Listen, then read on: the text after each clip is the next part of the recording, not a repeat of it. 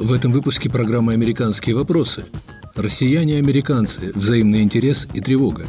Какие чувства испытывают россияне и американцы по отношению друг к другу? Неистребимое обаяние Америки? Кому снится ядерная война? Почему американцы негативно относятся к России? Улучшение отношений в далеком будущем? Результаты уникального опроса, проведенного в России и Соединенных Штатах в 2019 году, мы обсуждаем с одним из его организаторов, научным сотрудником Университета штата Огайо Ольгой Каменчук.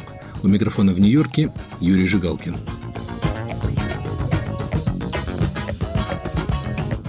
Не называйте это холодной войной. Такой основной тезис авторов исследования Ольги Каменчук и Генри Хейла, попытавшихся разобраться в чувствах, которые испытывают по отношению друг к другу американцы и россияне. В июле прошлого года российским ВЦИОМом и американской службой ЮГОВ были опрошены 1600 человек в обеих странах, группа, представляющая все население страны. Прежде всего выяснилось, что два народа относятся друг к другу, мягко говоря, настороженно – опасаются друг друга, знают друг о друге не так много, например, лишь 9% опрошенных смогли назвать имя главы внешнеполитического ведомства другой страны. Большинство верит в правоту своих стран, том числе необходимость санкций и контрсанкций, причем 69% американцев негативно относятся к России, и лишь 39% россиян испытывают подобные чувства к США. Тем не менее, несмотря на это, ни одна из сторон не испытывает враждебности друг к другу – они считают, что они принадлежат к одной цивилизации и считают, что их страна не должна отвечать взаимностью на недружественные жесты другой страны. По мнению авторов исследования, это указывает на то, что россияне и американцы не считают, что две страны находятся в состоянии холодной войны, и этой терминологии лучше избегать. Ольга Каменчук, что показалось вам наиболее интересным в вопросе? Мне было интересно обнаружить, что, во-первых, мы а, более схожи, чем отличаемся. Хотя принято говорить, да, что американцы с одной планеты, а европейцы с другой, ну а россияне, наверное, с третьей. Но тем не менее у нас есть э, довольно много общего и определенный уровень интереса друг к другу есть. Есть и настороженность. Если э, мы не считаем друг друга уж прям таким однозначным врагом или, по крайней мере, враждебно мы не относимся друг к другу, но, тем не менее, определенная настороженность и чувство тревоги, опасности от другой стороны мы ощущаем. А, и, тем не менее, есть определенные сферы, в которых мы можем найти общий язык. Есть противоречия, которые в ближайшее время население России и Америки не сможет преодолеть отношения друг друга, например, вопрос а, признания или непризнания Крыма, аннексии Крыма, я имею в виду, а, или вопрос, например, о санкциях экономических, которые а, западные страны, США в том числе, наложили на а, Россию. По этим вопросам население стран не меняет свои позиции. Но есть сферы, по которым мы можем найти общий язык. И прежде всего, особенно сейчас это интересно, это сферы так называемых глобальных угроз, таких как, например, а, необходимость кооперации, сотрудничества в области борьбы с терроризмом. Или особенно в США проблема нераспространения ядерного оружия и вообще угроза ядерная. Да? А сейчас, учитывая вот такой глобальный характер этих угроз, я думаю, что мы могли бы посотрудничать и в области борьбы э, с пандемией. Я говорю о коронавирусной инфекции. Вы упомянули о похожести. В чем она выражается? И американцы, и россияне считают, что, в общем-то, власти вполне соответствуют э, населению. Другое дело, что, например, американцы критично настроены прежде всего к политическому строю США да, э, в России, то есть, например, э, к отсутствию прав и свобод демократических и так далее, но считают, что Путин вполне адекватно соответствует населению страны. А при этом э, россияне считают, что Дональд Трамп вполне соответствует э, особенностям и специфике населения США. Вот как-то в этом э, сходится, считают, что каждый э, народ заслуживает своего правителя, и тут американцы и россияне примерно одних взглядов придерживаются. А также нет а, между американцами и россиянами по опросам какой-то непродолимой вражды друг к другу. Враждебного отношения нет. В целом отношения позитивные. Ну и, кстати говоря, и американцы, и россияне считают, что между нашими народами и нашими странами больше общего, чем различного. И, например, россияне причисляют американцев к общей такой э, европейской цивилизации. Но это скорее такой российский взгляд, чем американские. Американцы немножко другими а, критериями и категориями мыслят. Это скорее такая вот э, тема актуальна для россиян. Вы выяснили, что для 56% россиян телевизор остается основным источником информации, в то время как 39% американцев полагаются на телевизор. Означает ли это, что представление о стране и мире для 56% граждан России формирует власти? И в Америке, и в России телевидение является главным источником информации, хотя, например, в американском случае это все-таки меньше половины, но тем не менее это доминирующий ответ, если сравнить с другими источниками. Мы, когда идем в магазин, мы можем составить свое мнение по поводу изменения цен на продукты, например, там, я не знаю, на молоко, да, или там еще на что-то, на мясо. Мы можем примерно представить, вот, скажем, подорожало мясо, ой, наверное, инфляция. Или там мы можем, общаясь с нашими друзьями и сверстниками, сделать заключение, что вот увеличилась, например, безработица учиться, у нас стали знакомых и близких, например, увольнять, или мы сами работу потеряли.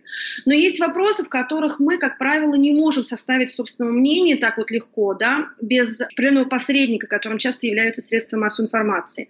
Я говорю о внешней политике. Сейчас, конечно, мы видим а, снижение воздействия телевидения на умы россиян, американцев, если говорить, там, например, о трендах, да, десятилетних и так далее. Но, тем не менее, телевидение по-прежнему играет решающую роль. Кремль имеет возможность сформировать мнение россиян не только по телевизору, но и в интернете. И успешно это делает. И знаменитые фейк-новости, да, запуски а, ботов, фабрик, троллей и так далее. А просто а, Кремль позднее подключился к работе с интернетом а, в сравнении с работой а, с телевидением.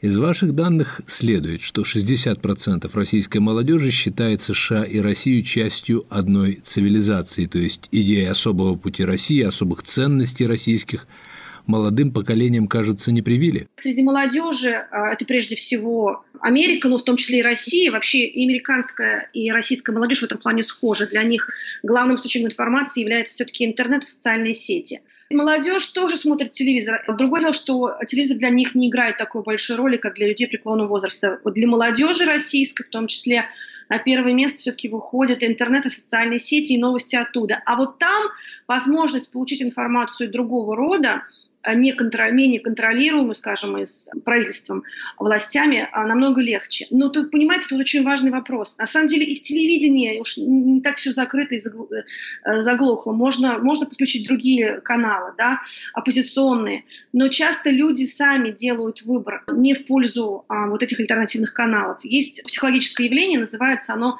селективное восприятие. Когда люди а, не хотят слушать другую точку зрения. Даже если они ее слышат, а они не хотят... Не хотят выбора. Часто они могут иметь этот выбор, но они не хотят э, слушать другую позицию и другой образ мира, к чему у них уже сложился. И вот через вот эту вот стену пробиться намного сложнее. Все-таки интересно, как молодой россиянин относится к Америке? Москвич, петербуржец или, в принципе, молодой человек, э, молодой россиянин – сравнивает себя не обязательно с жителем соседнего региона, но он может сравнить себя с жителем Нью-Йорка, с жителем Чикаго или Сан-Франциско, поскольку он там бывал, или он слышал от своих друзей, или он просто вот тусит в какой-то там в группе, в которой обсуждают и бывают в этих, в этих регионах. То есть обаяние Америки остается, несмотря ни на что? Она остается. Вообще США, на самом деле, по-прежнему, несмотря на некоторые недавние проблемы с э, мягкой силой Америки и публичной дипломатией Америки, по-прежнему США – это очень сильный бренд. И я думаю, что он переживет э, некоторые вызовы нынешнего времени. Любопытно, что при этой притягательности Америки из ответов вашего опроса следует, что желание противостоять бросать вызовы, оно не исчезает, оно проглядывает. Это вот такое интересное биполярное расстройство. Ну, я в шутку, конечно, говорю, да. С одной стороны, мы соперничаем, а с другой стороны, мы смотрим американские фильмы. А мы можем там плеваться на Макдональдс, но в целом как бы нормально отнесемся к бургеру. Мы слушаем американскую музыку. Молодежь, да, пожилые люди, скорее всего, нет. Но молодежь, да, вполне себе Хотя уже и люди среднего возраста, и не только среднего возраста, у них тоже есть свои кумиры а, в американской поп-культуре в том числе. А россияне пользуются Фейсбуком, а молодежь использует iPhone и так далее. Это, это все американские бренды, это все часть американской публичной дипломатии, ее мягкой силы. Она есть, от этого трудно отказаться. И, конечно, на молодежь это воздействует больше всего, они поэтому более открыты. Но, конечно, вот это вот ощущение осажденной крепости, оно тоже есть. России, оно подпитывается, а вот мы окружены врагами, и нам надо сплотиться и бегать вокруг флага. Это, кстати, тоже американское выражение «rally around the flag», да? Это, это во всем мире это используется. Это старый прием уже, многовековой, для того, чтобы мобилизовать население. Но я хочу подчеркнуть, что это вот не только россияне какие-то не такие, да, как-то не так друг друга понимают, но у американцев тоже есть определенные страхи. Например, именно в США есть некоторый страх от риторики холодной войны. В России, мы это видим меньше. Именно вот в Америке мы видим это опасение, например, ядерной угрозы от России. В России э, мы этого встречаем меньше. Но эти глубинные страхи, по-видимому, гораздо более распространены, чем можно было представить. Вот вы задали очень необычный вопрос своим респондентам. Снится ли им ядерная война между двумя странами? Выясняется, что 14% американцев и 11% россиян снится ядерная война разница между этими группами небольшая, 11 и 14 это практически в пределах погрешности, да, это достаточно много. Мы пытались таким образом э, затронуть эмоциональную сферу. Конечно, это была не в полной мере психологическая шкала и вообще не психологическая шкала, но тем не менее мы это затронули. Конечно, страхи определенные есть. Это определенные страхи или, грубо говоря, 10% населения обеих стран считают, что ядерная война возможна? Я понимаю, что это вопрос скорее к психоаналитику. Скорее ощущение угрозы есть. Но я не думаю, что американцы и россияне в настоящий момент думают, что между нами возможна война. Хотя, может быть, здесь я оптимист, но я думаю, что скорее всего, нет. Понимаете, войны ведь тоже разные, да, может быть, там вот действительно классическая война, как в фильмах, и после этого все, ничего не растет, и уже и, и мира больше нет. Но бывают и гибридные войны, а сейчас у нас еще теперь еще и войны в киберпространстве и так далее. То есть, на самом деле, конфликтов может быть очень много, они самые разные бывают. Ольга, насколько я вас понимаю, вы делаете общий оптимистичный прогноз о том, что и американцы, и россияне в действительности не так плохо, как можно было предположить, относятся друг к другу и даже готовы дружить.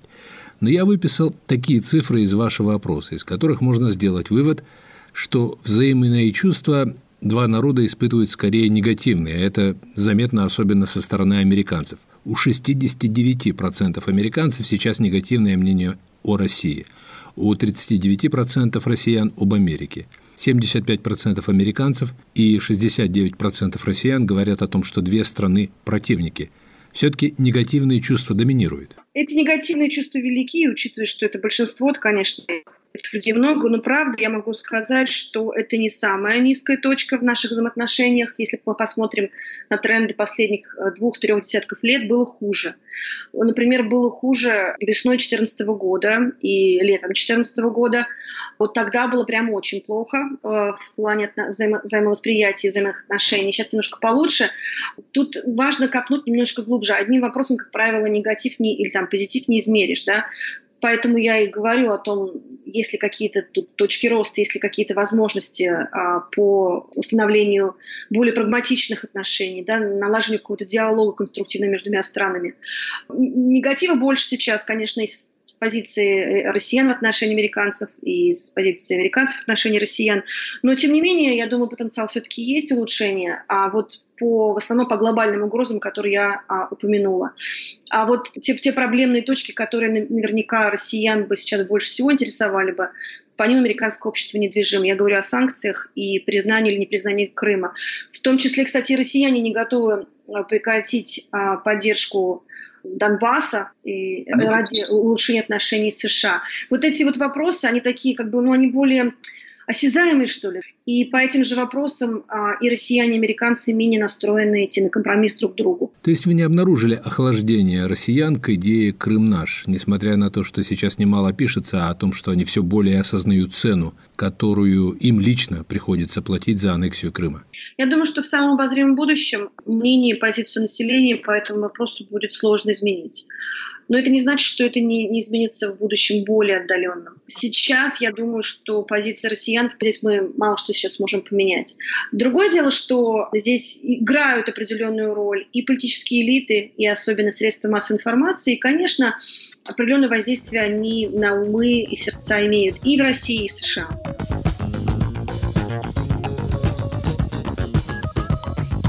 В эфире программа «Американские вопросы». Россияне-американцы. Взаимный интерес и тревога.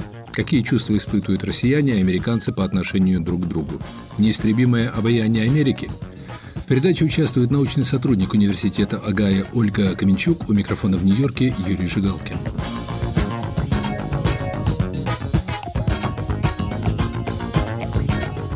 Можно ли сказать, что в общем в США отношения более негативные к России, чем в России к Америке?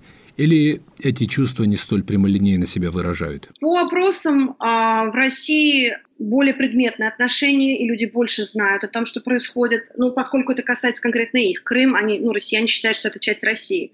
А в Америке об этом намного меньше известно. В Америке, на мой взгляд, более глубинные страхи более глубинные стереотипы, менее предметное знание того, что происходит сейчас э, в отношении друг к другу.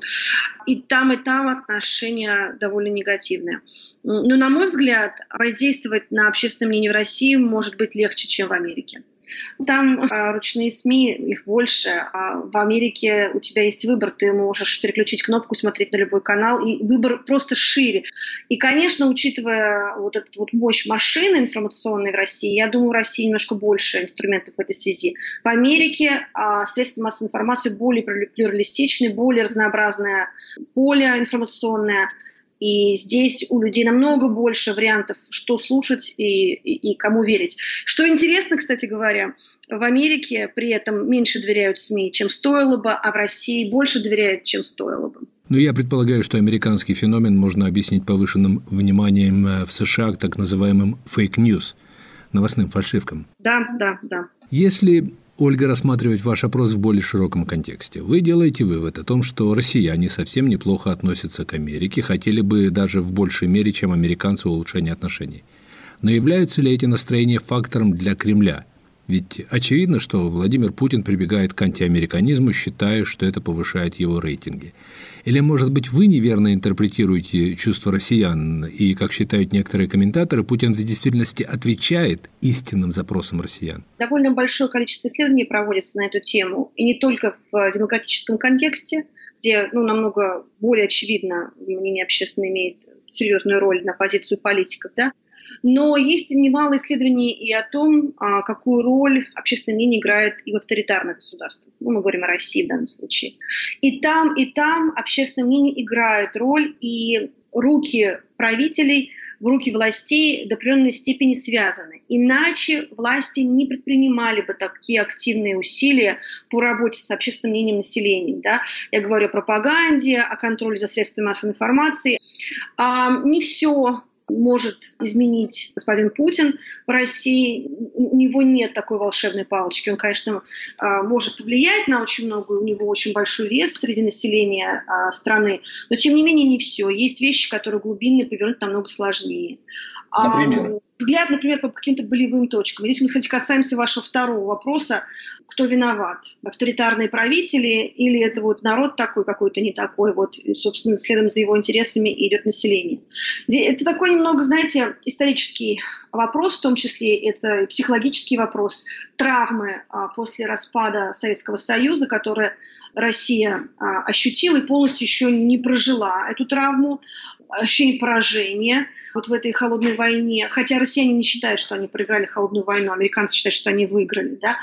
Эта травма, она оказала воздействие на то, что мы видим сейчас. Некоторые желания реванша, мечта, тоска по великой России, с которой считаются. Я думаю, что не все решалось одним человеком. Я думаю, отчасти он отвечал в том числе на эти травмы населения. Но и он, конечно, сыграл очень существенную роль. Угроза внешнего врага, она продолжает работать? Карта внешнего врага исчерпывает себя. Постоянно находиться в состоянии осажденной крепости, в состоянии войны психологической невозможно. Люди от этого устают, они уже от этого устали. Особенно если речь идет о конфликте, который менее значим для населения. С одной стороны, для россиян имело значение, что происходит в Украине, да, соседние государства, много связей действительно, самых разных и культурных, и семейных и так далее. А что уж там было в Сирии, россиян уже намного меньше интересовало. И поддержка а, военных действий в Сирии была намного ниже среди российского населения. И в целом а, психология войны – это психология не навечно, а для этого люди устают. И мы уже сейчас по опросам это наблюдаем. Ольга, образно говоря, вы говорите о том, что проблема для США в отношениях с Россией состоит еще и в том, что ей приходится иметь дело с травмированным восприятием мира страной и ее лидером? Я говорю о том, что у молодежи, а, вот, собственно, за ней будущее. Вот с ней будет легче договариваться, я надеюсь, чем с людьми более преклонного возраста. Они другие. Ну, кстати, у американцев тоже есть определенные, видите, страхи, это тоже травма, да, боязнь там вот ядерной войны и так далее, хотя, может быть, отчасти она обоснованная. Мы скорее можем надеяться, на рассчитывать на определенное улучшение отношений уже при новом поколении, более молодых людей. Не тех, кто сейчас у власти, что в России, что в США. Россия продолжает создавать некоторые проблемы миру и, конечно, подпитывать в том числе эти страхи и создавать эти страхи уже для новых поколений. Но это уже, наверное, тема отдельной дискуссии. Вы, в общем, говорите о том, что россияне и американцы готовы к улучшению отношений. Кому, как вы считаете, проще сделать первый шаг?